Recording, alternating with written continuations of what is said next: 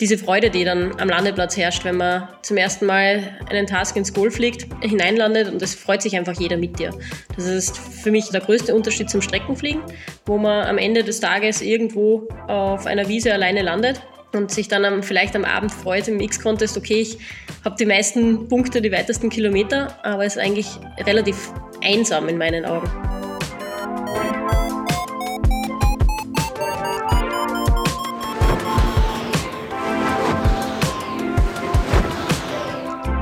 Potsglitz, der Lugleits Podcast. Geschichten aus dem Kosmos des Gleitschirmfliegens.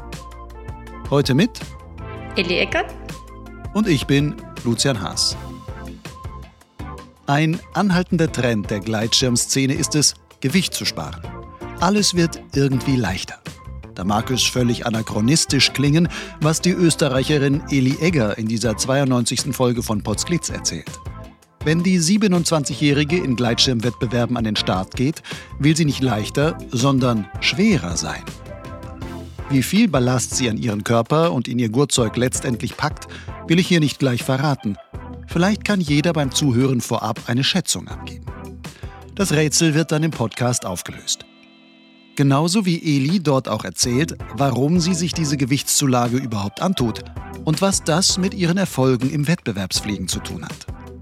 Unter anderem kam sie jüngst bei der Europameisterschaft im serbischen Niš auf Platz 3 der Frauenwertung. Noch beeindruckender vielleicht, seit 2017 hat Eli durchgängig jedes Jahr die Streckenflugwertung im österreichischen X-Contest gewonnen. Schon in ihrer Jugend nahm Eli an internationalen Wettbewerben teil. Damals allerdings noch auf einem Pferd im Vielseitigkeitsreiten. Deshalb sprechen wir auch darüber, wo die Gemeinsamkeiten von Reiten und Fliegen liegen. Des Weiteren erzählt sie, wie sie im Studium lernte, die Welt zu vermessen und wie das ihre Herangehensweise an die Fliegerei prägt. Sei es bei der Thermiksuche oder dem Planen der effizientesten Routen für Hike-and-Fly-Wettbewerbe wie den Red Bull X-Alps. Wenn dir der Podcast gefällt, dann unterstütze doch meine Arbeit als Förderer. Wie das ganz einfach und ohne jede Verpflichtung möglich ist, erfährst du auf der Website meines Blogs Lugleits und zwar dort auf der Seite Fördern. Eli, meine erste Frage gilt ja bei Frauen wahrscheinlich als etwas unangebracht, aber ich muss sie trotzdem stellen, weil sie einfach dem Thema dient. Wie groß bist du und was wiegst du? Also ich bin selber keine 1,60, 1,58 und bringe momentan ein bisschen mehr, 55 Kilo auf die Waage. Welche Schirmgröße fliegst du mit so einem Gewicht? Also im Wettkampf bin ich mit dem New York X1 unterwegs und dem sein Gewichtsbereich geht rauf bis 105 Kilo. Und der unterste Bereich ist? Mm, ich glaube 90. Und in welchem Gewichtsbereich davon fliegst du das? Lastest du den dann auf, dass du bis auf 105 Kilo kommst? Mm, in der Regel fliege ich zwischen 98 und 100 Kilo. Also dementsprechend viel Ballast nehme ich mit, um auf dieses Gewicht zu kommen. Das sind ja dann 30 Kilo Ballast, die du mindestens mitnimmst, oder wie viel ist das? Na, ein bisschen mehr. Also 45. 45 Kilo, mhm. die du zusätzlich herumschleppst. 45 Kilo hat die komplette Ausrüstung. Das tote Gewicht, was ich mit habe, sind ähm, 4 Kilo Bleiplatte, 7 Kilo Bleiweste und nochmal ca. 8 Liter Wasser und zwei schwere Rettungen und Zusatzakkus, alles, was man so an Zeugs brauchen könnte, eventuell. Wenn du jetzt vom Bus bei so einem PwC-Wettkampf oder sonst was zum Startplatz laufen musst, das schleppst du alles selber oder gibt es da immer irgendeinen starken Jungen, der sagt, komm Eli, gib mal her, das kann man ja nicht mit angucken. Also in der Regel ist es so, dass ich es notfalls selber tragen kann. Also wo ich die Weste anhabe und den Wasserballast separat und eben den Backsack am Rücken. Es ist schon so, dass ich immer wieder Gentlemans finden, die man dann einen Teil abnehmen. Also vor allem Wasser oder auch die Weste. Aber im schlimmsten Fall habe ich es auch schon selber 200 Höhenmeter nach oben getragen. 45 Kilo. Mhm. Das ist ja schon, also dann ist Flugsport wirklich Sport. Dann ist ja jetzt nicht nur Hike and Fly, sondern äh, Hike and Schlepp and Fly dann bei dir. So ungefähr, ja. Also ich bin jetzt, glaube ich, die kleine Ameise da unter den Fliegern. Wenn es ganz schlimm hergeht, ähm, gehe ich zweimal. Also zuerst mit der Ausrüstung ohne Ballast und dann noch ein zweites Mal mit dem Ballast. Ich habe gerade dieser Tage noch ein paar Videos geschaut, wo auch Starts von dir zu sehen sind, bei, oder war ein Start vor allem bei einem Weltcup ich sag mal, der sah jetzt im Verhältnis zu anderen nicht so super elegant aus, aber das hängt, hängt wahrscheinlich damit zusammen, dass du wirklich diese 40 Kilo da auch irgendwie erstmal beschleunigen, mit beschleunigen musst und da irgendwie rausheben musst. Also dich hat dich dann auch quasi rückwärts irgendwie bist du nur noch in das Gurtzeug reingefallen, so ungefähr, als kurz nach dem Start. Passierte das auch wirklich, dass die ganze Blei zieht dich quasi in den Sitz?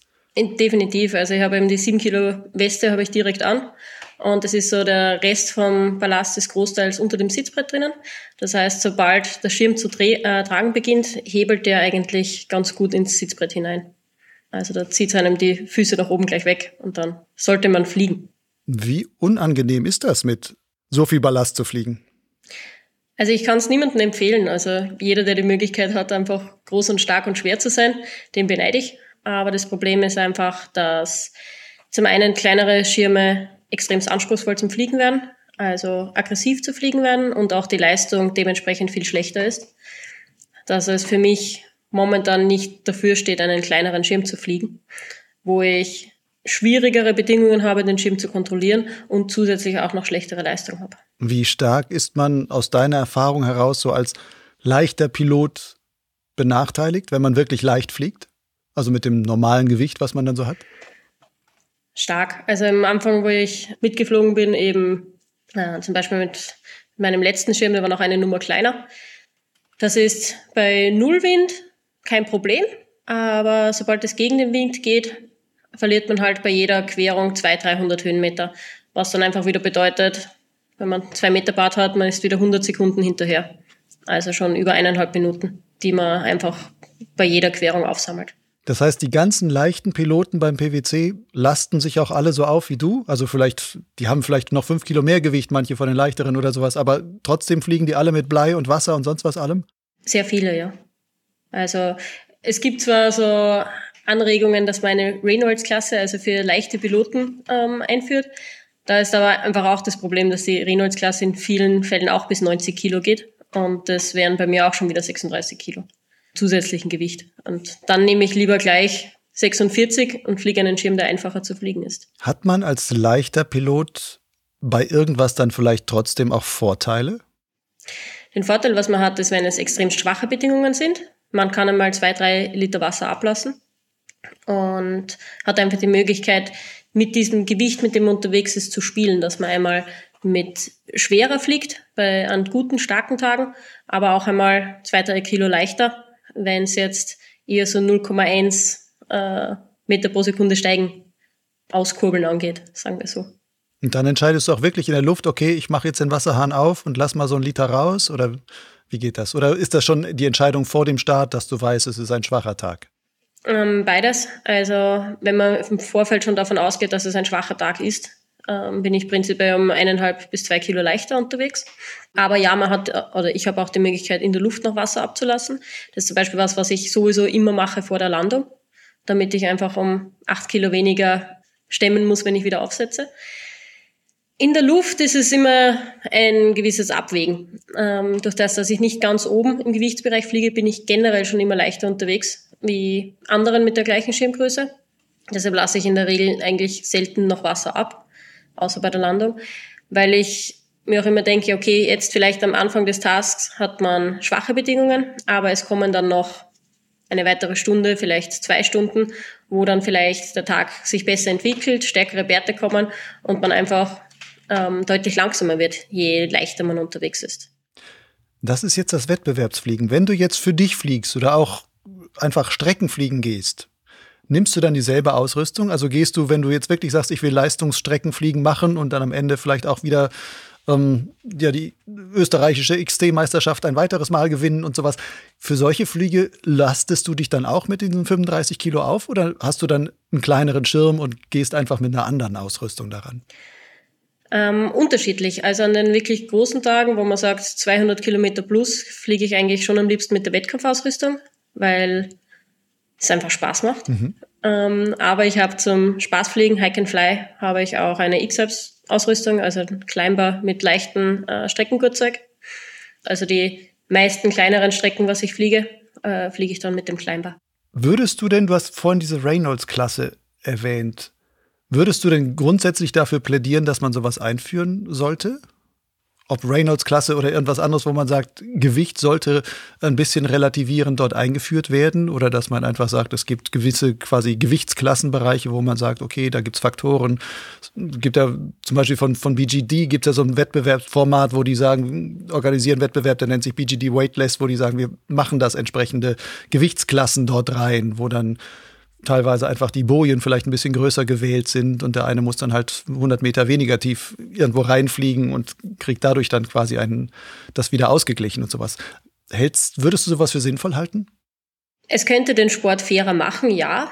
Äh, ich glaube aber, dass die Umsetzung extrem schwierig ist weil ich es einfach an mir selbst auch sehe, dass ich, wenn ich die Wahl habe, einen kleineren Schirm zu fliegen mit weniger Ballast oder einen größeren dafür mehr Ballast mitzunehmen, gehe ich persönlich lieber mit dem größeren fliegen, weil die Schirme schöner zu fliegen sind. Je größer der Schirm, umso angenehmer ist es in der Luft. Wenn du dir zumindest sagen wir nur fürs Fliegen eine Wunschgröße und ein Wunschgewicht wählen dürftest, die, die, die Fliegwunschfee kommt vorbei und du sagst, jetzt für diesen Wettbewerb hätte ich gerne Größe XY. Was wäre das? Was wärst du für ein Typ dann? Also wahrscheinlich 1,80 groß und circa 80 Kilo. Das würdest du als ideal betrachten, also auch von der ja. Größenwahl her? Warum genau, nicht noch schwerer, wenn du sagst, die großen Größen sind eigentlich, es fliegt sich immer angenehmer, warum nicht ein 100 Kilo Mann, der dann, ähm, oder was heißt Mann, also auf jeden Fall mit einem Körper, wo du sagst 100 Kilo, gut durchtrainiert und dann kommt dann halt der entsprechende große Schirm dann zum Einsatz? Mm, weil es auch bei den großen Schirmen ein Oberlimit gibt, wo man eben die Schirme bis 130 Kilo plus minus und so eine Wettkampfausrüstung kommt auch ohne Ballast schneller mal auf 25, 27, 28 Kilo. Das heißt, das sind schon mal diese 30 Kilo. Und ähm, das heißt, für all jene, die jetzt über 100 Kilo haben, ist es jetzt auch nicht mehr so leicht, äh, den richtigen Schirm zu finden. Und es kommt ja dann auch noch dazu, dass ich ja nicht nur gern Wettkampf fliege, sondern auch gern auf den Berg hinaufgehe. Und da merkt man einfach jeden Kilo, den man zusätzlich hinauftragen muss.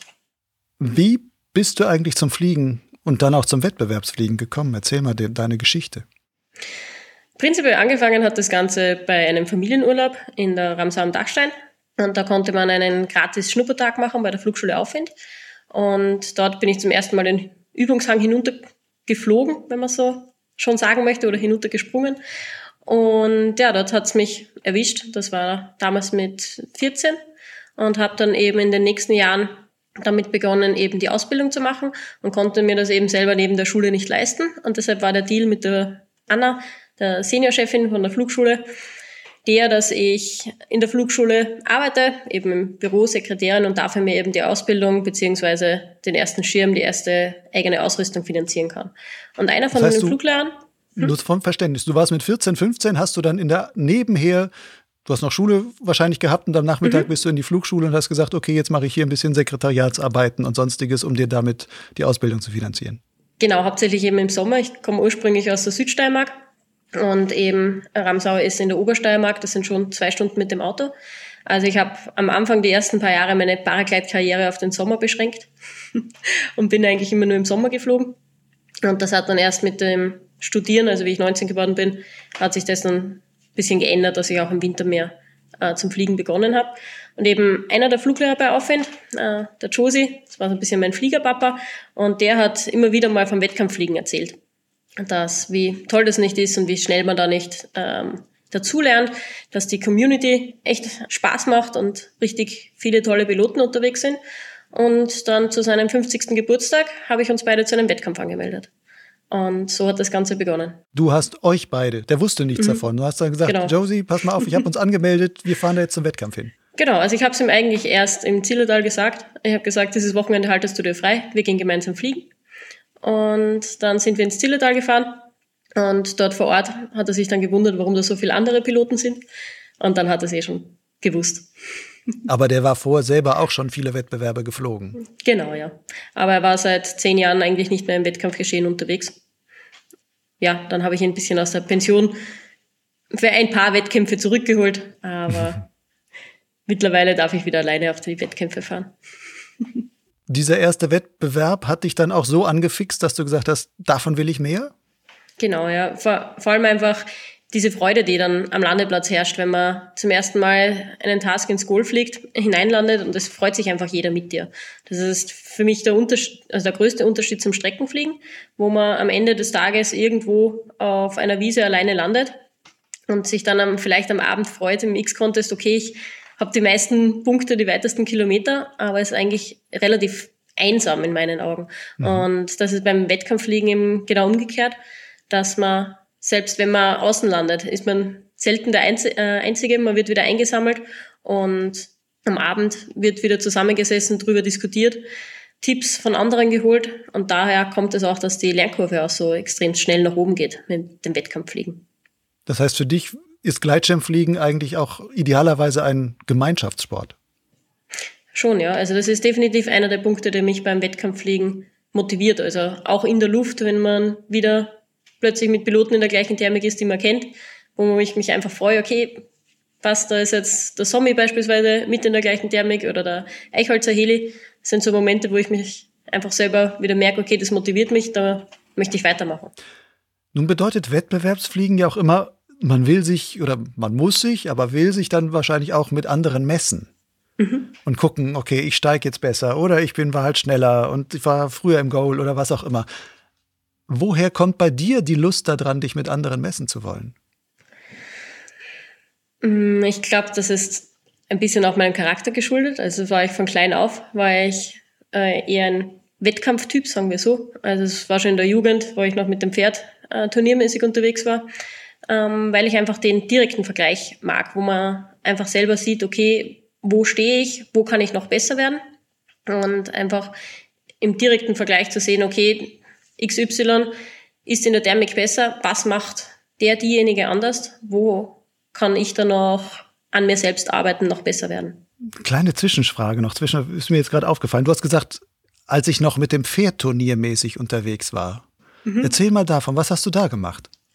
Ähm, ich habe einen äh, Haflinger Mischling äh, gehabt und bin mit dem äh, Vielseitigkeit geritten. Also das ist Dressur, Gelände und dann Springen. Also eigentlich alle drei Disziplinen und bin dort auch national, internationale Wettkämpfe mitgeritten. Das aber schon auch in deiner Jugend. Also du hast gesagt, mit 14 hast du angefangen Gleitschirm zu fliegen. Zu dem Zeitpunkt bist du auch schon geritten oder warst da schon auch, auch auf Wettbewerben unterwegs, oder?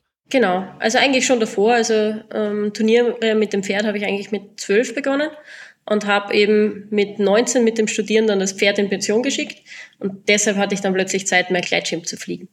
Also dass das Pferd gegen den Gleitschirm getauscht. So kann man sagen, ja. Jetzt ist es vielleicht schwierig, beides zu vergleichen, aber wenn du die Wahl hättest, entweder nur reiten oder nur fliegen, welchen Weg würdest du wählen? Das ist eine sehr schwierige Frage, weil es schwierig zum Vergleichen ist, weil ein Pferd ist nicht nur ein Sportgerät, sondern auch ein Kamerad, ein Kumpel, einfach ein Lebewesen, das neben dem Sport einfach auch noch Aufmerksamkeit braucht. Also angefangen von vom Herrichten, Putzen, Satteln über Tierarzt etc. Dementsprechend aber auch mit extremst hohen Kosten verbunden. Egal, ob man jetzt gerade ein Turnier reitet, ob das Pferd gesund ist oder auch wenn das Pferd lahm ist, also verletzt ist und man jetzt zwei Monate nicht reiten kann, sind, werden die Kosten plötzlich nicht weniger. Und das ist der Vorteil meiner Meinung nach am Gleitschirmfliegen. Wenn man mal einen Monat keine Lust hat zu fliegen, stellt man den ins Eck und dem ist das egal. Und jetzt einen Monat sein Pferd nicht anzuschauen, das geht einfach nicht. Da hat man ganz anderes, ganz eine andere Verantwortung dem Tier gegenüber. Meine Frau reitet auch. Und manchmal von dem, was sie mir erzählt, ich meine, die fliegt auch, aber die reitet jetzt viel mehr. Und was die mir immer erzählt von, wie sie mit dem Tier so umgeht oder was sie da so spürt oder sowas, sehe ich manchmal auch immer Parallelen mit dem Fliegen, weil das manchmal auch so ein halt das Mitgehen, äh, das mit dem Gewicht arbeiten und sonstiges dann im Grunde mit ganz leichten Bewegungen dem Pferd sagen, wo es schon hingehen soll, ohne viel am Zügel zu machen und sowas. Würdest du sagen, du hast aus deiner Reiterei und dem, gerade wenn du sagst, du hast Dressur gemacht und sowas, wo man wirklich mit sehr, sehr feinen ja, Zeichen eigentlich dort reitet, hast du davon was in das Gleitschirmfliegen mit übernommen? Ja, kann, kann man definitiv so sagen. Vor allem einfach, weil sowohl Reiten als auch Gleitschirmfliegen ein Ganzkörpersport ist, also wo auch ganz viel Umstabilität etc. dazukommt und eben das Feingefühl, das Mitgehen, einfach auch seinen Körper zu kennen und zu wissen, was eigentlich Tagerei passiert. Also Gleitschirmfliegen ist ja mehr als nur im Kurzeug sitzen und links und rechts anziehen. Würdest du auch sagen, du hast vielleicht aus deiner Erfahrung mit dem Pferd irgendwelche Vorteile gegenüber anderen, die nicht reiten oder nicht geritten sind? Vielleicht was das Balancegefühl angeht, dass man auch auf unerwartete Bewegungen, die jetzt ein Pferd einfach machen kann, weil es ein Lebewesen und dann schreckt er sich einmal, dass man sich dadurch nicht aus der Balance bringen lässt. Diese ganzen Abstützmechanismen, was wir einfach beim Bergreiten eigentlich genau nicht verwenden sollten, dass wenn man eben wegkippt, dass man die Hände trotzdem oben lässt. Das ist beim Reiten ähnlich, wenn man, wenn man sich auch Körper und Arme als Zügel unabhängig voneinander verwenden muss. Bist du auch eine besonders elegante Fliegerin deswegen vielleicht? ich stelle mir das vor, also ich kenne manche Piloten, die fliegen mit halt ganz wenig, also was heißt wenig, also mit relativ im Verhältnis zu anderen viel weniger Bremseinsatz und viel weniger rumrudern, weil die so viel fein mit dem Körper machen, dass der Flügel deswegen schon macht, was sie eigentlich wollen. Und dann musst du nur noch einen ganz kleinen Input geben und dann ist quasi wirklich alles im Lot. Würdest du sagen, sowas kann man auch vom Reiten her dann lernen und übertragen? Ja, ich glaube, da kann man sich schon einiges mitnehmen. Also jetzt, meine Starttechnik ist ja, wie gesagt, nicht die allerfeinste, sagen wir so, dem Gewicht geschuldet. Aber ähm, ansonsten in der Luft, je feinfühliger man, man mit dem Schirm umgeht, umso besser ist es im Endeffekt. Jetzt hast du beim Reiten auch gesagt, da warst du Wettbewerbsreiterin. Mhm. Hast du diese Wettbewerbe beim Reiten auch so genossen, wie du Gleitschirmwettbewerbe genießt? Oder ist das, war das noch was anderes? Schon auch, weil es Wettkampf, zum einen dieses Messen mit anderen bleibt sicher das Gleiche und auch die Gemeinschaft. Es ist sowohl bei der Vielseitigkeit als auch im Gleitschirmsport eine überschaubare Szene, wenn man so möchte. Also wir sind halt 150 Piloten am Wettkampf. Ziemlich ähnlich von der Größenordnung war das auch beim Turnierreiten. Und ja, definitiv habe ich diese Atmosphäre dort auch schon genossen, weil es auch vom Format her sind einfach Vielseitigkeitsturniere immer über ein Wochenende, also zwei oder drei Tage, ähnlich eben wie die Gleitschirmbewerbe. Ist beim Reiten eigentlich ähnlich wie beim Gleitschirmfliegen? Also wie wichtig ist da das Material entscheidend, in dem Fall das Pferd? Und inwieweit ist der Pilot und vielleicht auch dessen Kopf das Entscheidende, was dann eigentlich da was dazu beiträgt, dass man am Ende oben steht? Es ist beides nicht unwichtig. Also man kann auch aus einem nicht so tollen Pferd, also aus meinem 1000 Euro Pony, was ich damals hatte, ähm, kann man als guter Reiter oder als guter Pilot, wenn man es umlegt, extremst viel herausholen, wenn man sich mit dem Material wohlfühlt und einfach Situationen komplett ausnutzen äh, kann, wo sich andere gar nicht mehr hineinfliegen oder gar nicht mehr starten trauen mit dem Pferd, weil es ihr eigenes Können überfordert. Trotzdem ist irgendwann der Punkt erreicht, wo man mit Material aufrüsten muss, wo einfach ein Pony nicht mehr reicht, dass man eben in die nächste Klasse aufsteigt. Wenn die Hindernisse einfach größer werden als das Pferd, ähm, kann das Pony noch so gut springen, dass es einfach an seinen körperlichen Grenzen. Und das Gleiche sehe ich auch beim Gleitschirmsport, dass Piloten, die ihren Schirm, ob das jetzt ein A-Schirm, B-Schirm, C-Schirm ist, wenn diejenigen diesen Schirm gut unter Kontrolle haben und einfach die Bedingungen gute Technik haben, wissen, wo sie die nächste Thermik finden, kann man mit diesen Schirmen extremst gute Leistungen vollbringen. Dann im Top-Bereich, also wenn man dann eben hingeht Richtung Weltmeisterschaften, Weltcups etc., wo einfach der, der Skill von allen Piloten extremst hoch ist, da wird das Material schon deutlich entscheidender.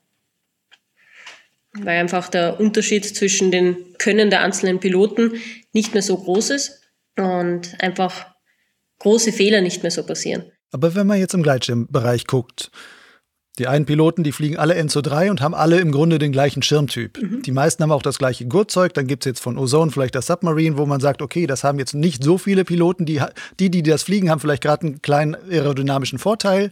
Kann man so sehen. Aber trotzdem ist es ja irgendwie vom Material her, sage ich mal, ähnlich. Das heißt, da ist dann doch letzten Endes der Pilot entscheidend. An welchen Stellen würdest du sagen, bist du herausragend gegenüber den anderen, dass du so gute Platzierungen erzielst? Sicher ein Punkt, wo ich, glaube ich, recht stark bin, ist in der Taktik, dass man sich einfach überlegt, okay, wann fliege ich weiter, wann bleibe ich und wann drehe ich noch höher auf, dass ich dort einfach Entscheidungen anhand von Pulk, wo sind, wo sind die anderen ähm, unterwegs treffe, aber auch selber sehe, okay, manchmal macht der Pulk Schwachsinn und mir trotzdem meinen eigenen Fähigkeiten, wenn ich sage, okay, da ist die Wolkenstraße, da geht's entlang, da wird es wieder nach oben gehen, dass man Wolken lesen kann, dass man das Gelände lesen kann. Sicher etwas, wo ich mir relativ leicht tue, dass ich nicht nur stupide hinterherfliege, sondern mir schon Gedanken über das mache, was äh, im Vorfeld passiert. Das ist sicher ein Punkt, wo ich vielleicht besser bin wie andere. Und ich merke es beim Thermikkurbeln, dass ich dort eigentlich mich selten jemand in der Thermik zurücklässt. Also da bin ich eigentlich recht gut dabei, dass ich da gut mitsteige oder sogar besser steige wie die anderen. Woran liegt das? Was ist, was ist dein Trick? Was ist dein Tipp, den du anderen weitergeben könntest? Wie kurbelt man so, dass man selten ausgekurbelt wird? Muss man ein bisschen unterscheiden zwischen Wettkampf und Freifliegen, weil im Wettkampf hat man ganz viel Orientierung an anderen Piloten. Wenn man da einfach die anderen im Auge behält und sieht, okay, der Pilot vor mir steigt fünf Meter vor mir deutlich weg, weitet man den Kreis ein bisschen weiter aus. Wenn man sieht, okay, der sinkt nach unten weg, macht man den Kreis früher wieder zu. Also da hat man noch einmal mehr Informationen, wie wenn man jetzt alleine beim äh, Streckenfliegen ist. Und dann geht's darum, dass man einfach das möglichst exaktes Zentrum findet, auch erkennt, wann die Thermik äh, wieder auslässt, dass man nicht zwei Kreise im Nuller oder vielleicht schon wieder im Sinken macht und verpasst hat, dass die Thermik eigentlich schon wieder vorbei ist. Das wäre jetzt aber ja quasi die Taktik des Ausnutzens der Thermik. Wann steige ich ein oder wo steige ich dann auch wieder aus und sowas. Gibt es auch spezielle, sagen wir, Steuertechniken oder sonstiges, wo du sagst, da gibt es Besonderheiten, die du für dich verstanden hast, die vielleicht andere nicht so gut verstanden haben? Ähm, ich unterscheide einfach zwischen starker Thermik und schwacher Thermik, dass ich in starker Thermik den Schirm deutlich enger hineinstelle, weil ich sage, das Steigen, was ich besser zentrieren kann, kompensiert mein Eigensinken besser. Und im Gegensatz dazu, wenn es sehr schwach ist, probiere ich extremst flach zu kurbeln, also sogar teilweise Gewicht auf der Außenseite und die Innenbremse eben nach innen hineinbremsen, um möglichst viel über den Stabiler zu arbeiten und den Schirm im Großen und Ganzen relativ frei fliegen zu lassen dass man eigentlich, ich mich bemühe, möglichst wenig Bremse einzusetzen. Eben das, was wir vorher schon mal hatten, weil je mehr Geschwindigkeit, umso mehr Auftrieb kann der Schirm erzeugen. In der Vorbereitung hierzu hast du mir auch geschrieben, du würdest dich in letzter Zeit immer mehr auch mit Fragen der mentalen Herangehensweise an so Wettbewerbe und der mentalen Einstellung und der Kopfarbeit und sowas beschäftigen. Was ist das zum Beispiel? Was, was ist für dich da interessant an diesen Punkten? Mir ist es einfach an mir selbst aufgefallen, dass wenn ich mit dem Kopf noch woanders bin, egal ob das jetzt in der Arbeit ist, Uni etc., dass ich nie, keine guten Leistungen bringe im Wettkampfsport. Das heißt, dass man auch wenn man denkt, okay, ich bin jetzt am Wettkampf und ich konzentriere mich auf den Wettkampf, dass man das ganze Leben rundherum nicht ausschalten kann. Da geht es mir eigentlich darum, dass man sich zum einen dessen bewusst wird, dass man weiß, okay, dieses und jenes ist jetzt noch in meinem Kopf ist noch zu erledigen, aber auch, dass ich mich bewusst bemühe, dass ich alle Arbeiten vor einem Wettkampf abgeschlossen habe. Also wenn es noch offene Punkte gibt, sei es jetzt zum Beispiel in der Flugschule, ähm, in der Arbeit, dass die entweder so weit fertig gearbeitet sind, dass ich sie jemand anderen übergeben kann, ähm, aber dass ich nicht mit dem Gedanken, dass dieses und jenes muss noch erledigt werden, in den Wettkampf hineingehe. Das ist der eine Punkt. Und der andere Punkt ist, dass man sich im Vorfeld auch einen Plan macht, was man von diesem Wettkampf erwartet, wo man seine Stärken ähm, ausspielen kann. Fangt damit an, dass man sich im Vorfeld zum Beispiel das Gelände anschaut, alte Flüge anschaut, was dort wettkampfmäßig schon so geflogen worden ist, dass man sich einfach auf die Bedingungen einstellt. Geht aber dann auch dahingehend weiter, dass man vielleicht ein, zwei Tage vorher in diesem Wettkampfgebiet schon unterwegs ist, um ein Gefühl für die Gegend zu bekommen. Zum anderen bin ich jemand, der gerne extremst früh startet. Und das heißt schon eine Stunde, manchmal sogar schon früher, bevor überhaupt Rennstart ist, weil das für mich nochmal diese Stunde ist, um meinen Kopf zu, zu sortieren. Dass ich eben alle Probleme am Boden lasse und mich auf den Tag einstelle und dann eine Viertelstunde vor Rennstart ähm, umschalte in Rennmodus und dann geht's los. Das heißt, du startest früh, um dich frei zu fliegen und zu sagen, okay, dann bin ich da. Nutzt du auch irgendwie, also weil du das vorbereiten und sowas, Schreibst du dann auch vieles davon auf oder hast du auch irgendwelche Sachen auf dem Cockpit kleben, wo dann steht hier, ähm, fokussiere dich jetzt auf dich selber oder es geht nur ums Rennen oder keine Ahnung was? Und wenn ja, was nutzt du da für Techniken? Also zum einen habe ich äh, eine Liste an einzelnen Punkten, die mir beim Wettkampfliegen eigentlich Tipps von anderen Piloten, die ich dann einfach mal niedergeschrieben habe, die ich mir immer wieder mal durchlese, einfach als Erinnerung an dieses und jedes, jenes Denken. Dann ja, diese Memos am Cockpit helfen schon. Und momentan bei mir steht Smile am Cockpit, ähm, weil es einfach dazu auch eine Geschichte gibt und weil es einfach, auch wenn man mal einen Fehler gemacht hat, wichtig ist, dass man positiv bleibt, weil ich persönlich, je grantiger, ähm, zorniger ich in der Luft werde, umso schlechter fliege ich. Und daher kommt dann dieses Smile, um zu sagen, okay, es war jetzt ein Fehler, aber der Wettkampf geht weiter und es ist noch nicht vorbei. Erzähl mal die genaue Geschichte zu dem Smile. Das war jetzt so angedeutet, offenbar hast du dich irgendwo mal fürchterlich geärgert und wahrscheinlich deswegen abgestanden oder sonst was. Aber was ist genau passiert? Also es war in Serbien bei der letzten Europameisterschaft. Ähm, Thermik verpasst, hinterhergeflogen und anstatt dann einmal wirklich Höhe zu machen, um wieder aufschließen zu können, hat einfach tief immer mit dem Pulk immer weiter, weiter, weiter mitgezogen, bis man dann irgendwann zu tief äh, wird und äh, eben abgestanden ist. Und liegt einfach daran, dass je zorniger ich werde, umso weniger Geduld habe ich. Das ist jetzt auch nicht eine von meinen großen Stärken. Mhm. Und dann hat einer der, der Coaches hat dann am Startplatz am nächsten Tag äh, zu mir gesagt, smile, don't be angry. Das reicht einfach die Erinnerung, dass wenn man tief kommt, dass es nichts bringt, grantig zu werden, sondern dass man ruhig bleiben muss, nochmal aufdrehen. Und je mehr Spaß ich persönlich in der Luft habe, umso besser fliege ich. Ist Geduld eine Tugend für Wettbewerbsflieger? Sollte man sich aufbauen. Weil es einfach ähm, schon Momente gibt, wo Ungeduld bestraft wird. Vor allem in vielen Fällen ist das Problem, wenn man zuerst voraus ist oder eine gute Position hat und dann ändern sich beispielsweise die Wetterbedingungen. Es sind äh, zuerst irrsinnig starke Bedingungen und dann fliegt man in eine große Abschattung hinein. Da tendiert man vor allem, wenn man am Anfang voraus war, gerne dazu, dass man dann einfach vorsticht, weiterfliegt und man ist dann eigentlich derjenige, der den anderen die Linie anzeigt. Mhm. Und da ist dann Geduld schon ein Punkt, wenn man sagt, okay, ich habe jetzt eine gute Position, ich warte, dass man sich gemeinsam die Arbeit aufteilt. Dass man zu dritt, zu viert gemeinsam vorfliegt. Man muss nicht immer der Erste sein, der das macht. Bist du da gut drin oder verfällst du immer noch in den Modus, dass du dann manchmal doch vorne wegfliegst, wenn du mal in dieser Situation bist? Ich werde besser. ist sicher noch ein Punkt, an dem ich arbeiten kann.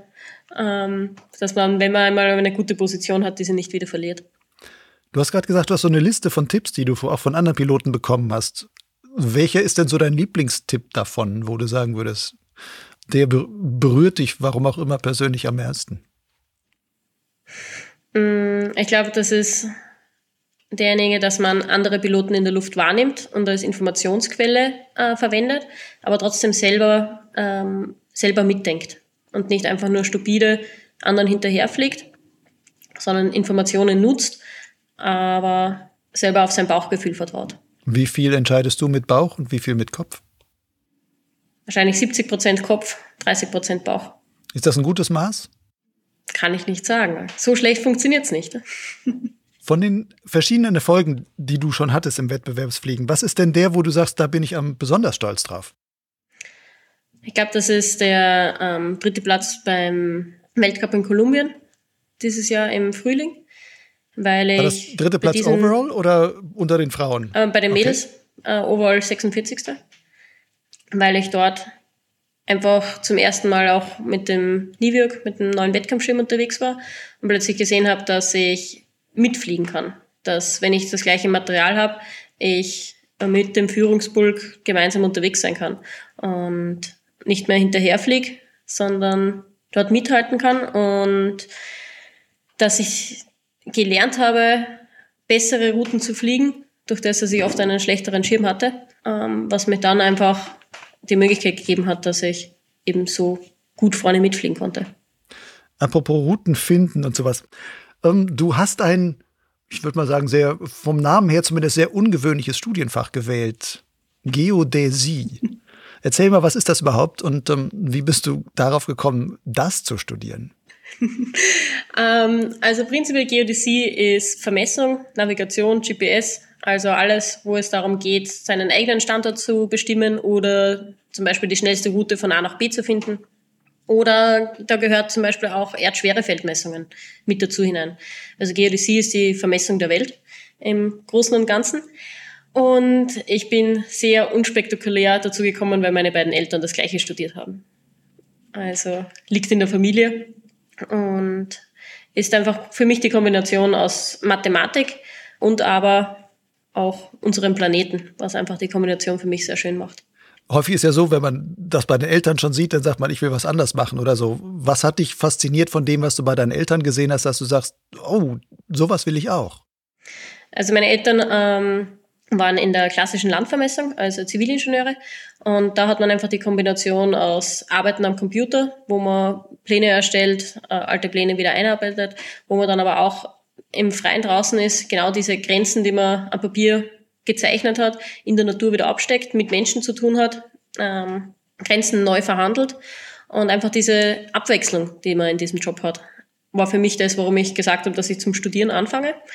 Und im Endeffekt habe ich dann festgestellt, dass dieses Studium weit mehr ist als nur die Katasterwesen oder Ingenieurgeodäsie, sondern dass es noch viel breiter gefächert ist. Und im Endeffekt, jetzt meine Masterarbeit, habe ich das Paragleiten mit dem Studium kombiniert, weil ich ähm, in meiner Masterarbeit eine Routenoptimierung für X-Alps-Routen, also eigentlich genau das, was ich für den Aaron Duragatti während den letzten zwei X-Alps gemacht habe, dass ich eigentlich jetzt mein Computer sagen kann, es ist schneller, du gehst auf diesen Berg hinauf und fliegst ähm, dann wieder hinunter oder du gehst außen rundherum herum. Das war deine Masterarbeit, wo du gesagt hast, okay, ich mache ein, ich programmiere ein Routing für Hike and Fly gewissermaßen. Genau. Und was haben deine Professoren gesagt für so eine Idee, mit, mit so einer vielleicht für die wahrscheinlich etwas abseitigen Masterarbeit zu kommen? Das ist eigentlich das Schöne an dem Studium, weil wir relativ klein sind. Das heißt, die Professoren waren eigentlich ziemlich begeistert von dieser Idee, dass man mal etwas anderes macht, diese Sachen kombiniert. Schwierigkeit ist halt, jemanden Gleitschirmfliegen zu erklären, der keine Ahnung von Gleitschirmfliegen zu hat und warum man gewisse Parameter braucht. Er fängt an mit ähm, Startplätzen, warum man nicht jeden Tag an jedem Startplatz starten kann, dass man den Wind berücksichtigen muss ähm, und so weiter. Das sind einfach Sachen, die für einen Gleitschirmpiloten selbstverständlich sind, die man aber dem, also ich meinen Professoren auf der Uni erst beibringen musste, sagen wir so. Du hast gesagt, du hast ein Programm dafür geschrieben, was im Grunde dieses Routing machen kann. Kommt da auch solche Faktoren wie Wetter mit rein, dass der dir sagt, dass du sagen kannst, ah, ich habe einen 20er Nordwind und dann weiß der bei 20er Nordwind fallen schon mal alle Südstartplätze irgendwie raus, weil die wahrscheinlich im Lee liegen oder sonstiges? Genau, ähm, ist dort inkludiert. Also ich habe im ersten Schritt einfach mal Startplätze berechnet aus Geländemodell und Landnutzung. Also ist es eine Wiese, ist es Wald etc habe ich überhaupt zuerst einmal im ersten Schritt geschaut, okay, welche Möglichkeiten zum Starten und Landen gibt es überhaupt? Welche Ausrichtungen, Nord, Süd, Ost, West, ähm, beziehungsweise die Richtungen dazwischen. Und dann eben im zweiten Schritt ges äh, geschaut, okay, wie weit komme ich von welchem Startplatz? Also als jetzt fürs erste Mal im Gleitwinkelbereich gerechnet und das dann mit dem Straßennetz verknüpft. Und wie du genau richtig gesagt hast, kann ich einstellen, ob wir jetzt Nordwind haben, ähm, dann werden eben nur Nordstartplätze ausgewählt. Oder man kann auch sagen, okay, ich, auf zwei, ab 2000 Meter liegt Schnee, ich muss da runterbleiben. Dann fallen alle Startplätze oben drüber wieder weg. Also gibt es einige Einstellmöglichkeiten, um es eben möglichst auf die jeweiligen Bedürfnisse anzupassen. Und ist das jetzt ein Programm, was in irgendeiner Weise frei verfügbar ist? Oder sagst du das, nee, ich habe das bei mir auf dem Laptop, das ist quasi mein Herrschaftswissen, was ich da habe. Und bei den X-Alps konnte ich das halt mal für den, für den Aaron anwenden. Ähm, momentan ist es bei mir auf dem Laptop. Ob es irgendwann noch einmal publik gemacht wird, bin ich noch mit mir selber am Hin und Her überlegen, weil es einfach schon relativ viel Rechenaufwand ist. Und die Frage ist, ob es einen Markt dafür gibt. Es, ich habe mit der Masterarbeit gezeigt, dass es definitiv machbar ist und auch sinnvolle Ergebnisse liefert. Ob es dann wirtschaftlich ist, dass man sowas publik macht, das ist dann die andere Geschichte. Wann hast du diese Masterarbeit abgeschlossen? Abgeschlossen jetzt im Sommer und Masterprüfung am 10. Oktober. Oh, es ist jetzt noch vor dem 10. Oktober, von daher wünsche ich dir erstmal viel Glück, dass das alles, alles gut geht. Wenn ich aber richtig verstehe, wenn du sagst, du hast es jetzt erst abgeschlossen, das heißt, bei den zwei Malen, wo du mit Aaron Durogati als Supporterin mit warst, da hattest du dieses Programm noch nicht. Beim zweiten Mal ist der Prototyp schon gelaufen. Also der erste Teil hatte ich schon Ergebnisse. Aber im Endeffekt macht jetzt meine Masterarbeit genau die Arbeit, die ich für den Aaron gemacht habe. Und hast du es dann wenn du sagst, beim letzten Mal, der Kern stand schon oder so. Hast, hast du. Ich habe es mit den Daten abgeglichen. Also ich habe ja alle äh, Tracks vom, vom Aaron, beziehungsweise die Routen, die wir geplant haben. Und habe dann quasi Post-Processing ähm, berechnet, okay, was hätte meine Masterarbeit als beste Route herausgegeben. Und die Ergebnisse waren gar nicht so weit weg. Also entweder haben wir gut gearbeitet oder die Masterarbeit hat einfach die gleichen Ideen, die ich sowieso hatte. Du warst aber als Supporterin eh für den Aaron dafür zuständig, ihn zu den passenden Startplätzen im Grunde hinzuleiten, ihm zu sagen, wo steigst du jetzt am besten auf und dann geht's da und so weiter und flieg in die Richtung oder da hinten hast du die Möglichkeit auf der Straße zu landen und dann weiter zu laufen, wenn es keine Thermik gibt oder sonstiges. Also das war eigentlich mein Hauptjob, die komplette Navigation am Boden, als auch in der Luft. Also dass ich auch in der Luft quasi gewisse Wegpunkte im Vorfeld vorbereitet habe, wo einfach absehbar war, okay, dieses oder jenes Tal sollte geflogen werden, um über den Hauptkamm drüber zu springen, beispielsweise. Hattest du dafür eigentlich dann nur die praktische Erfahrung als Pilotin oder würdest du sagen, da hat dir auch wirklich damals schon dein Geodäsiestudium in irgendeiner Weise weitergeholfen? Dass du sagst, da gibt es bestimmte Formen, Karten zu lesen oder keine Ahnung, was für Techniken, wo man sagt, hey, das kann man da super für anwenden. Jetzt nicht, indem man das Programm programmiert, was du jetzt programmiert hast, sondern auch wirklich ohne ein solches Programm gehst du vielleicht anders an Karten heran, als jemand anderes da herangeht. Also mir hat das Studium in dem Sinne auf jeden Fall geholfen, weil ich einfach alleine von der Frage her, wo bekomme ich Daten her, wo bekomme ich Karten her, wo ähm, kann ich mir äh, Satellitenbilder herholen, ähm, aktuelle Daten?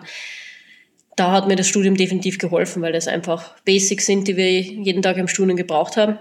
Und das einfach für mich äh, ganz natürlich war, Karten zu lesen, aus Kartenrouten zu planen, aber auch auf einen Blick zu erkennen, okay, das macht jetzt Sinn oder da ist jetzt ein großer Umweg, der, weil je nach Routing-Werkzeug, das man verwendet, haben sie eine andere Optimierungskriterien.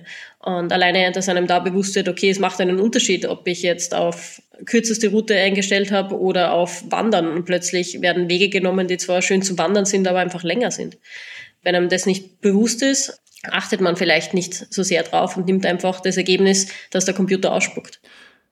Von dem, was du jetzt da für den Aaron gemacht hast, war das dann wirklich also wie hast du da geplant? Hast du dann quasi live vorm Rechner gesessen, irgendwo im Begleitfahrzeug und dann da rumgesurft und dann nach Satellitenbildern geguckt? Oder sagst du, na, ich gucke mir hauptsächlich Google Earth an? Oder was nutzt du da an Techniken dann dafür oder an, an, an Basisinfos, die man auch wirklich vielleicht frei zugänglich hat?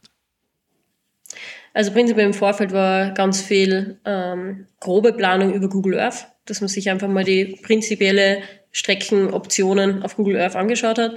Während dem Rennen ähm, ist dann zum einen einfach die, die Live-Daten vom Aaron, also wo ist er tatsächlich unterwegs, wo ähm, wird er wieder landen. Und dann, wie du richtig gesagt hast, also viel Satellitenbilder, habe ich relativ viel mit dem B-Router ähm, gearbeitet. Das ist einfach ein Open Source ähm, wo, wo man sowohl äh, Wanderwege, also OpenStreetMap-Daten, ähm, als auch Satellitenbilder sofort hin und her schalten kann und auch die Routen direkt dort drin planen kann. Und ich habe aber dann schon mehrere Routing-Werkzeuge kombiniert, weil in manchen Ländern stimmt das offizielle Straßennetz nicht ganz mit dem überein, was es dann in, tatsächlich gibt. Also habe ich zum Beispiel auch viel mit der Sunto Heatmap gearbeitet, wo einfach eingezeichnet ist, wo Menschen tatsächlich wandern. Auch wenn es dort vielleicht keine Wege auf der Karte sind, habe ich sie dann einfach per mit geraden Strichen verbunden und ähm, Maren gesagt, okay, da, da muss ein Weg sein, da gehen Menschen. Diese GPX ähm, Tracklogs habe ich dann direkt dem Aaron auf die Uhr gespielt, also direkt bei mir im Handy in die App geladen und er hat sie bei sich auf der Uhr aktiviert und hat sofort wieder die nächste Route gehabt. Das heißt, der Aaron musste gar nicht mehr selber denken. Der, du hast für ihn gesagt, du läufst und er war nur noch das Uhrwerk, was quasi die Berge rauf ist und dann um runter zu fliegen oder was auch immer. Wenn man es überspitzt so sagen möchte, ja. Also ist schon viel von den Entscheidungen kommen aus meinem Kopf. Aber natürlich so Sachen, wo er zwischendurch wieder am Berg hineingelandet ist, wieder ein paar hundert Meter nach oben geht, das entscheidet er schon selbst. Aber sonst würde ich schon sagen, 90 Prozent der Routenplanung, Routenwahl geht auf meine Kappe. Was ich immer schwierig finde, aus auch so Google Earth oder sowas herauszulesen, ist dann, wie steil sind bestimmte Geländeabschnitte tatsächlich? Ja, manches sieht ja manchmal aus wie, wie eine noch relativ flache Kuppe und dann stellt sich heraus, wenn man dann vor Ort ist, okay, nee, da ist doch eine ziemlich steile Stufe drin, die man nicht einfach straight hochlaufen könnte oder sowas. Wie häufig ist das bei deinen Routings dann vorgekommen, dass der Aaron dir auch zurückmeldete, hier geht nichts. Ich stehe jetzt hier und hier geht's nicht weiter. Was hast du mir geschickt? Eigentlich sehr selten, weil zum einen ich schon darauf geachtet habe, dass es, dass ich ihn eigentlich auf Plätze schicke, wo ich auch mehrere Optionen sehe. Dass ich sage, okay, auch wenn der Wind drehen sollte, man kann dort nicht nur nach Süden runterspringen, sondern man kann auch notfalls auch nach Norden starten, dass man mehrere Optionen äh, ihm gibt. Zum anderen muss man auch dazu sagen, ist der Aaron einfach ein sehr guter Pilot, der auch von Orten starten kann, wo es vielleicht andere nicht mehr könnten. Also da spielt schon das noch deutlich dazu hinein. Aber im Großen und Ganzen war meine Trefferquote, glaube ich, nicht ganz so schlecht. Ist da auch Neid unter anderen Teams aufgekommen, wenn die sagen, wow, der Aaron, der hat so eine tolle Routing-Frau, die möchte ich auch? Weiß nicht, ob man es Neid nennt, ähm, aber es waren schon einige, die gesagt haben, nicht schlecht, denkst du manchmal auch noch selbst. Ähm, aber eher im Spaß. Also das ist bei X-Apps unter den Teams, je mehr man sich gegenseitig hilft, umso besser kommen alle weiter. Das heißt, hast du auch für andere manchmal dann Routing gemacht, wenn die sagen, ich weiß gerade nicht, wie, wo hier weiter, dann sagst du, lass mich mal kurz gucken mit meiner Erfahrung, ich weiß genau, wie es geht? Ist ein, zweimal vorgekommen, ja. Oder auch, dass man sich abspricht, okay, was, was meinst du, wo, wo geht ihr hin? Und einfach die Ideen austauschen. Nun findet ja nächstes Jahr wieder die X-Alp statt. Wirst du wieder Routing für irgendwen übernehmen? Ist nicht am Plan, nein. Routing mache ich, äh, wenn dann für mich selbst. Also ich habe mich selber beworben bei den nächsten X-Apps. Also wenn muss ich meine Routen dieses Jahr dann wohl selbst mir überlegen. Nur hast du dann aber eine Doppelrolle. Du bist das Uhrwerk, was die, was die Berge hochlaufen muss und müsste gleichzeitig selber noch das Routing machen. Ähm, oder kannst du jemand anderes so weit in dein Programm einarbeiten, dass wer auch immer es dann für dich macht, sagen kann, pass mal auf, Eli, du musst jetzt da und da längs, schickst dir auf die Uhr. Nein, ist definitiv schon der Plan, dass ich jemanden so weit einarbeite, dass der das Routing für mich machen kann, weil ich einfach schon der Meinung bin, dass es dem Athleten viel Arbeit abnimmt oder viel Energie abnimmt, wenn man einfach nur mehr Routen folgen muss, weil je müder man körperlich wird, umso äh, schwieriger wird es, sinnvolle Entscheidungen zu treffen. Und wenn man da jemanden hat, der einen da unterstützt, ähm, spart das einfach Ressourcen. Deine Erfahrung mit diesem ganzen Gelände lesen und Geländeanalyse und Routing finden, hilft dir das auch bei deinen Wettbewerbsflügen A und B auch vielleicht bei deinen Streckenflügen? Und an welcher Stelle sagst du dann, hey, jetzt habe ich vielleicht auch deswegen einen kleinen Vorteil, weil ich vielleicht Sachen aus der Landschaft herauslesen kann, wo anderen vielleicht die Erfahrung dafür fehlt? Ist definitiv ein Punkt, der es mir einfacher macht, weil fangt bei, beim Thermiksuchen an. Wenn man sich Gelände lesen bedeutet für mich, dass ich zum einen weiß, okay, wo kommt der Wind her, wo wird der Wind wieder nach oben abgelenkt werden, wo streicht er seitlich am Berg vorbei. Dann in Kombination mit dem Sonnenstand, dem Geländeuntergrund, ist man dann halt im nächsten Schritt bei der Thermik. Wo wird die nächste Thermik zu finden sein? Wird die vom Wind unterstützt? Wird sie eher eine Lehseite oder nicht? Und wenn man bewusst auf, in eine Lehsituation hineinfliegt, ist man einfach viel gefasster drauf. Und die Wahrscheinlichkeit, dass man einen Klapper etc. kassiert, von, mit dem man nicht gerechnet hat, ist einfach wesentlich geringer, ähm, weil man einfach darauf vorbereitet ist. Das heißt, wenn du von oben auf so eine Landschaft guckst, stellst du dir im Kopf schon vor, wie sind hier quasi so die Windströmungslinien, wie fließen die um das Gelände herum und sonstiges und das versuchst du dir wirklich bildlich auch so vorzustellen. Genau, ja. Also es ist natürlich so, dass ich schon andere Informationen mit dazu verwende. Also wenn im Tal unten irgendwo ein Kamin steht, Rauch aufsteigt, äh, sind das einfach Informationen, die ich da in dieses Bild mit einfließen lasse, wo ich sehe, okay, der Rauch steigt komplett gerade nach oben, weiß ich, es ist so gut wie kein Wind unten im Tal. Oder jetzt wie in Serbien, wo quasi der Rauch 90 Grad vom Kamin weggeblasen worden ist, weiß ich, okay, wird eher zum Rückwärtslanden, beim, wenn man äh, eben zu tief kommt. Und das dann in Kombination mit, okay, welchen Wind habe ich tatsächlich gerade in meiner Höhe, kann man sich dann ausrechnen, okay, man bleibt lieber höher oder wenn man den Rückenwind ausnutzen möchte, fliegt man ein bisschen tiefer weiter. Du hast dich für die X-Alps beworben. Was reizt dich daran, an so einem Rennen teilzunehmen?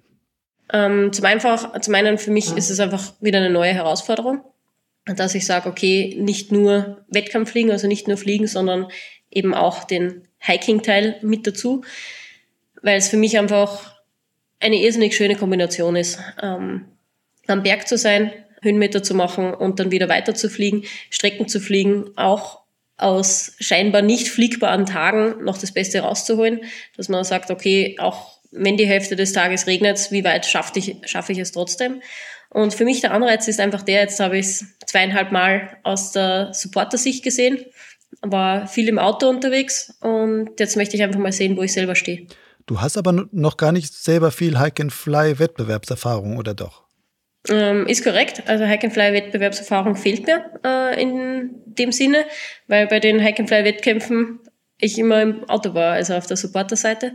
Also selber daran teilgenommen nicht, aber eben sowohl mit Aaron als auch mit den Jungs unten in Graz, Simon und Tommy, auch so Hike-and-Fly-mäßig schon einiges unterwegs gewesen.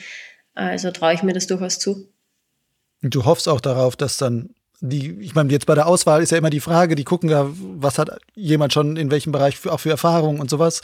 Dann fehlt ja, du hast viel Wettbewerbserfahrung, aber du hast nichts vorzuweisen, wo du sagst, laufen kann ich auch so ungefähr. Also jetzt ergebnismäßig groß vorzuweisen. Ähm, Drücke ich mal die Daumen, dass du dann da trotzdem oder mit den anderen Sachen, die so hoch gerechnet werden, dass du dann trotzdem da damit reinkommst. Vielleicht hast du als Frau dann auch noch einen Vorteil, weil die wahrscheinlich auch immer gerne Frauen dabei haben werden und sich freuen, wenn da jemand aus Österreich mitmacht. Das werden wir also im Oktober dann wissen. Wann ist das eigentlich im Oktober, die Verkündung? Auch zwischen 10. und 14. Oktober. Oder hast du gleich zwei wichtige Ergebnisse. Du kriegst einmal deine Masterarbeit ist fertig, beziehungsweise musst die Prüfung fertig machen. Und mhm. dann kriegst du auch noch gesagt, was du im nächsten Jahr tust, so ungefähr. Genau. Apropos tun. Du bist ja auch allgemein so eine Flug-Allrounderin. Du arbeitest mittlerweile auch als Fluglehrerin für die Flugschule, wo du gelernt hast, Aufwind. Mhm. Ähm, bist Sicherheitstrainerin. Wie geht Wettbewerbsfliegen mit so einem Flugarbeitsalltag eigentlich zusammen? Also ich habe den Vorteil, dass ich nicht mehr angestellt bin, sondern Gesellschafter bin bei der Flugschule. Das heißt, da lasse ich das mit dem Urlaub oder Freikriegen für die Wettkämpfe leichter managen, sagen wir es einmal so. Ja, es ist schon die, mein Urlaub ist wieder selber fliegen. Ist aber auch so, dass man einfach als Fluglehrer sich schon ehrlich sein muss und sagen muss, als Fluglehrer ist man viel am Boden, wo andere fliegen.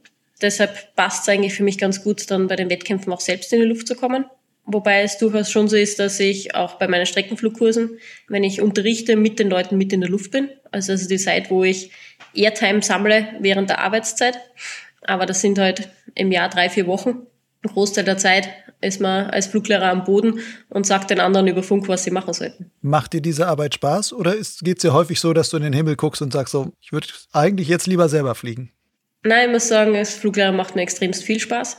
Also weil ich es irrsinnig schön finde, Menschen etwas beizubringen, äh, Menschen weiterzubringen und einfach auch den Fortschritt zu sehen an den Flugschülern, die als Fußgänger daherkommen, die dann nach ein paar Wochen oder Monaten dann selbstständige, selbstdenkende Piloten sind, die ähm, wissen, wann sie auf den Berg hinaufgehen, die sich auch in einer Thermik wohlfühlen und äh, ihren Schirm unter Kontrolle zu haben. Also einfach diesen Fortschritt auch bei anderen zu sehen, ist für mich etwas, was diesen Job sehr besonders macht. Was könnte ich von deinen, was du so kannst, am besten von dir lernen? Also ich glaube, dass ich vor allem im Streckenflugbereich relativ viel weitergeben kann. Einfach was Flugtaktik angeht. Wo fliege ich als nächstes hin? Wie hoch drehe ich auf? und fliege ich wieder weiter? Aber jetzt auch mit den Sicherheitstrainings einfach ein bisschen mehr Sicherheit unter seinem Schirm, den Schirm kennenlernen und auch ein bisschen Vertrauen zu haben in sein Material. Aber das Schöne am Fluglernen ist, dass ich in allen Bereichen arbeite, also von, von der Grundschulung mit den Fußgängern bis hin zu ähm, Streckenpiloten, ähm, erfahrenen äh, Piloten.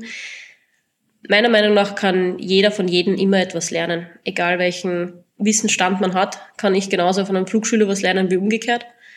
Deshalb würde ich nicht sagen, der eine kann von mir mehr lernen als der andere. Also es gibt für jeden die Möglichkeit und es geht in beide Richtungen, dass man voneinander lernt. Was hast du schon mal Nennenswertes von einem Flugschüler gelernt? Zum Beispiel zu atmen. Also so blöd wie es klingt, dass man über seine, seine Atmung äh, sein komplettes Kreislaufsystem, seinen äh, Stresslevel regulieren kann. Das ist etwas, was man dann wieder von einem Flugschüler lernt, der einem einfach sagt, okay, wenn ich nervös bin, diese und jene Atemübung, um sich eben selbst wieder runterzuholen, um wieder einen kühlen Kopf zu bekommen, eben wieder entspannt in die nächste Situation zu starten. Atmen dann jeweils vor dem Start oder auch Atemübungen in der Luft machen? Beides.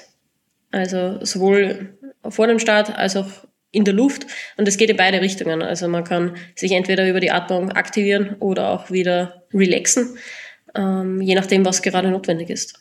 Was davon wendest du aktiv an? Also atemtechnisch? Hauptsächlich zum Entspannen, wenn es einmal ruppig ist in der Luft. Ähm, einfach bewusstes, langsames Ein- und Ausatmen. Vor allem mehr auszuatmen, als, als man einatmet. Einatmen tut, tut der Körper von alleine. Ausatmen muss man ihn oft zwingen. Und da wird man in Summe dann auch wieder leistungsfähiger. Das heißt, wenn du jetzt eine Stresssituation nach dem Wettbewerb hast und jetzt merkst so, oh, ich könnte jetzt vielleicht was Falsches entscheiden oder so, dann sagst du jetzt wirklich, okay, jetzt atme ich erstmal ruhig durch. Und das machst du dann für eine Minute oder reichen da zehn Sekunden oder wie geht das? Ja, es sind in der Regel drei bis vier Atemzüge, wo man sich einfach bemüht, dass jeder Atemzug so fünf Sekunden lang dauert. Also es sollen 30 Sekunden sein, wo man sich bewusst aufs Atmen konzentriert. Ähm, zum Beispiel auch, wenn man einen großen Klapper ausgefasst hat und einfach merkt, okay, Puls auf 180 am Weg zur nächsten Thermik, bringt man sich so dann einfach wieder runter, fokussiert man sich wieder neu und sagt, okay, der Wettkampf geht weiter. Nutzt du das auch bewusst vor dem Start? Also sehr viele Piloten, es gibt ja auch so Studien, wo die dann auch bei erfahrenen Piloten zum Beispiel Impulsfrequenz gemessen haben und gesehen haben, bei jedem Piloten geht der Puls vor dem Start hoch. Bei einem sehr stark, bei anderen weniger oder sowas. Was aber auch immer heißt, okay, da ist so ein, so ein Arousal dabei, da ist, man wird nervöser und sonst was könnte vielleicht mit etwas mehr Ruhe vielleicht auch den viel ruhigeren, kontrollierteren Start dann auch haben. Gibt es dann auch sowas, wo du sagst, bewusst vor dem Start, ich gehe nochmal in mich, atme auch nochmal vier Atemzüge durch und sag, oder dabei visualisiere ich vielleicht auch noch einen schönen Start und dann starte ich entsprechend raus? Ähm, definitiv. Vor allem, wenn ich mit Ballast unterwegs bin. Weil mir das sehr wohl bewusst ist, dass je mehr Ballast, umso größer ist das Risiko, dass man sich verletzt. Da möchte man einfach kein Risiko eingehen. Also ein Startab, Startabbruch, ähm, wenn man keinen Ballast dabei hat, ist nichts Großartiges, ähm, wird auch nicht viel passieren. Mit dem Ballast, wenn man, wenn man ausrutscht, umknöchelt, es sind einfach ganz andere Belastungen am Körper, als wenn man jetzt mit dem Leichtzeugs unterwegs ist. Ist dir mit deinem Ballast schon mal was passiert? Ja, ich bin mal in Frankreich durch eine Steinmauer durch beim Starten, weil ich mir eine Handschuhe angezogen habe und der Schirm zu fliegen begonnen hat und ich dann einfach mit dem Ballast zu langsam war, ihm entgegenzugehen, sagen wir so, und entgegenzuspringen. Und dann bin ich mal ein paar Meter hinterher ge geflogen. Das heißt, den hat es ausgehoben und du bist dann mit Karacho in diese Steinwand rein. Mitgeschliffen, genau. Hast es aber na, überlebt auf jeden Fall, sonst könntest du heute nicht mehr reden, aber hast es auch sonst halbwegs schadlos überstanden oder? Ja, ein paar Prellungen, aber ansonsten ähm, hat schon gepasst. Das Problem einfach mit dem Ballast ist, man ist dann mehr so eine Schildkröte, die am, am Rücken liegt. Man braucht dann fast wieder Hilfe, dass mir jemand wieder aufhilft. Lass uns jetzt zum Ende hin noch über einen anderen Ballast reden, den du manchmal mitnimmst. Du fliegst mit einem Hund, habe ich gehört. Oder du hast einen Hund, den du manchmal auch zum Streckenfliegen mitnimmst. Wie sieht das aus? Wie, wie geht das? Genau, also ich habe einen ähm, Dobermann Dalmatiner Mischling, also relativ großer schwarzer Hund mit 33 Kilo dem habe ich von klein auf das Gleitschirmfliegen auch beigebracht, weil, wie gesagt, ich gerne auch Hike and Fly mache und ich meinen Hund nicht immer zurücklassen wollte. Und deshalb ist er mit vier Monaten eigentlich das erste Mal mitgeflogen. Mittlerweile hat er sein eigenes Gurtzeug, also das gleiche wie jetzt, wenn man sich Rettungshunde vorstellt, die vom Hubschrauber abgeseilt werden. Also prinzipiell eine Hängematte mit vier Löchern drinnen. Mit dem ist er bei mir im Gurtzeug befestigt und darf auch selber laufen beim Starten und Landen. Einfach 33 Kilo im Vergleich zu meinem eigenen Gewicht ist mir lieber, sie laufen selbst. Und durch das Hund eingehängt, go, go, go, und dann springt er schon los. Ist dann gemeinsam mit mir in der Luft. Und der versteht das aber auch, was du machen willst. Also wenn du jetzt beispielsweise bei so einem Start mal dem Schirm entgegenlaufen musst oder so, der, wenn er noch am Boden ist, der weiß ganz genau, das, was du jetzt machst, da reagiert er sofort drauf und zieht mit dir mit und zieht nicht, sagt schon, ah, ich will schon starten, rennt schon in die andere Richtung, während du eigentlich erst noch bergauf ein bisschen drei Schritte machen musst. Er ist definitiv ein bisschen übermotiviert. Also er ist eher der, den man bremsen muss. Also er gibt Gas und ich bremse ihn wieder zurück. Aber wir haben relativ viel die Kommandos auch, zum Beispiel beim Rollerskaten, Inlineskaten trainiert, wo ich einfach ihm Kommandos eben wie Go vorwärts oder halt rechts, links oder Stopp Das sind einfach so Kommandos, wie ich ihn dann auch am Boden navigieren kann. Und zusätzlich halt wieder zurück an den Übungshang und jede Menge Groundhandling, auch mit dem Hund, dass einfach auch er weiß, okay, wenn der Schirm mal zieht, muss man ihm entgegengehen. Er darf nicht einfach fünfmal um mich herumlaufen, weil dann funktioniert es auch nicht mehr. Also einfach mit Training kann man sehr viel erreichen. Und wenn du jetzt in der Luft bist, hängt er dann quasi geradeaus guckend vor dir oder ist der quer, so dass quasi die einen Beine rechts, die anderen Beine links von, von deinem Schoß dann quasi so runterhängen? Nein, also er ist in Flugrichtung, schaut geradeaus und hängt quasi unter mir, so wie, wie bei einem Tandem, so vor unter mir. Und mit seinen Vorderpfoten stützt er sich in der Regel auf meinen Füßen wieder ab, also auf meinen Zehen, ähm, hakt er links und rechts seine Pfoten ein und dann sind wir so gemeinsam unterwegs. Und der findet das cool. Also von dem, wenn man sich so seinen Schwanzwedeln anschaut in der Luft, würde ich behaupten, das macht ihm Spaß. Okay. Wie lange oder wie weite Strecken kannst du da mit dem fliegen? Oder ist das, dass man sagen muss, ja, das ist Hike and Fly mit einem Hund, 20 Minuten länger will ich den da gar nicht hängen haben? Ja, also es ist schon so, dass ich es eigentlich mehr als Abstiegshilfe verwende, das Fliegen. Also ich bin schon mit ihm auch eine Dreiviertelstunde geflogen und habe aufgedreht. Aber habe schon das Gefühl, dass vor allem, wenn es ruppiger wird, ihm teilweise etwas schlecht wird, dass er vom Magen her nicht, nicht ganz so äh, gut trainiert. Und deshalb versuche ich es einfach zu vermeiden, dass ich bei sehr thermischen Bedingungen oder schwierigen Bedingungen unterwegs bin. Und ist auch ganz wichtig, so dass wenn man einfach die Verantwortung für ein zweites Lebewesen hat, dass man nur bei Bedingungen unterwegs ist, die für beide passen. Und das ist für mich eher so, wie wenn ich mit Flugschülern unterwegs bin. Schulungsbedingungen sind auch Hundebedingungen. Und wenn es ruppiger ist in der Luft, dann bleibt er in der Regel am Boden. Ist der immer bei dir dabei? Also auch bei deinen Schulungen und sowas ist der quasi der, der Flugschulhund gehört immer dazu, so ungefähr. Genau, also der Flugschulhund ist mit dabei, entweder im Büro oder auch ähm, jetzt bei den Trainings. Wobei es halt zum Beispiel so wie jetzt beim Sicherheitstraining so ist, dann wartet er tagsüber ähm, am Campingplatz und das ist dann eben am Abend beim Hike and Fly oder beim äh, Ground Handling mit dabei. Wie wirst du das machen, wenn du nächstes Jahr vielleicht wirklich am den X-Alps teilnimmst und dann da zwei Wochen, drei Wochen unterwegs bist? Kommt der mit? Ist der dann im Begleitfahrzeug mit dabei? Nein, glaube ich nicht, dass ich ihn mitnehmen werde. Also er ist ziemlich sicher bei, meinen, äh, bei meiner Mutter bzw. bei meiner kleinen Schwester, wobei die aber teilweise ähm, sich schon angemeldet haben, dass sie dann entlang der Strecke mal dazustoßen und ein Stück mitspazieren. Könntest ihn doch als, als Transporthund mitten nutzen, wo du sagst, okay, ich muss meine Ausrüstung tragen, aber alles andere könnte ich meinem Hund aufbürden und wahrscheinlich steht das in keiner X-Alps-Regel bisher drin, dass man Hunde, dass es verboten ist, Hunde einzusetzen. Prinzipiell tragen kann er gut, also er hat auch einen eigenen Rucksack, also sein Rucksack muss er auch generell immer selbst tragen. Also ein paar Kilo könnte man ihm schon abgeben. Es ist aber so, er ist groß und schwarz und je wärmer das ist, umso weniger einsatzfähig. Also vor allem Juni, äh, Juli äh, hinein, wo einfach die Tage deutlich wärmer werden, ist dann auch eher deutlich schwächer von der Leistung her, dass er einfach, eben ist einfach zu heiß. Dann ist er auch keine Hilfe, wenn das, wenn das Tragtier immer wieder zurückbleibt. Das stimmt. Wenn die X-Alps jetzt so dein nächster großer fliegerischer Plan sind, drücke ich mal die Daumen, dass das klappt. Wie stellst du dir deine weitere fliegerische Zukunft vor? Also zum einen ähm, vom Job her werde ich sicher weiterhin Fluglehrer bleiben, weil mir der Job extremst viel Spaß macht. Aber auch einfach zum einen X-Alps oder wenn es mit den X-Alps nichts werden sollte, gibt es ja noch andere Hack-and-Fly-Bewerbe, wo ich in diese Richtung auf jeden Fall ein bisschen mehr ähm, weitermachen möchte.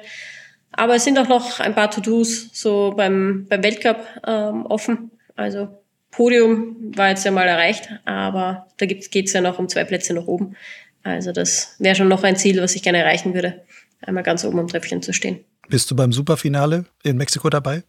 Genau, also jetzt im Dezember, das ist der nächste große Wettkampf für mich, geht's nach ähm, Valle de Bravo, äh, nach Mexiko. Superfinale, genau, auf das freue ich mich auch schon wieder. Bist du da schon mal geflogen? Ähm, in Mexiko war ich bis jetzt noch nicht. Soll recht stark und schnell sein. Also glaube ich, liegt mir. Ja, und viel komplexes Gelände. Es kommt dir vielleicht auch wieder als Geländeanalytikerin entgegen? Hoffe ich doch. Also würde mich freuen. Also in der Regel sind starke Fluggebiete eher das, was meinem Flugstil entspricht, wie wenn man sehr schwache Bedingungen hat. So zwecks Geduld und so. Eli, dann wünsche ich dir viel Glück und vor allem auch viel Erfolg in Mexiko. Dann hoffentlich auch die Zusage für die X-Alps, dass du dann im nächsten Jahr daran teilnehmen kannst. Und wirst sicherlich einige begeisterte Zuhörer haben, die dann erst recht genau hingucken. Vor allem, wie du dein Routing dann entsprechend machst, ob du irgendwelche tollen anderen Routen dort herausfindest, die dann andere verpasst haben. Vielen, vielen Dank. Hat mich sehr gefreut, jetzt auch mal ein paar Worte mit dir zu wechseln.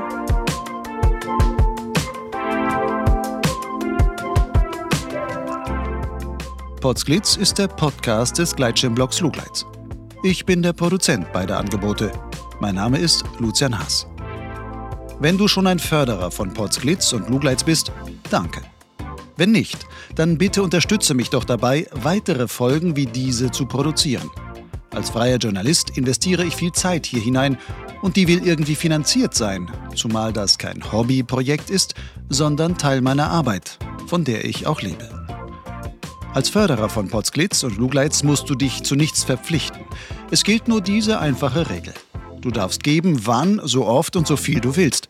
Das kann ein einmaliger oder auch wiederkehrender Förderbeitrag sein. Du entscheidest. Zahlungen sind ganz einfach per PayPal oder Banküberweisung möglich. Alle nötigen Daten findest du auf meinem Blog Lugleitz und zwar dort auf der Seite Fördern. Lugleitz steht im Netz unter lugleitz.blogspot.com.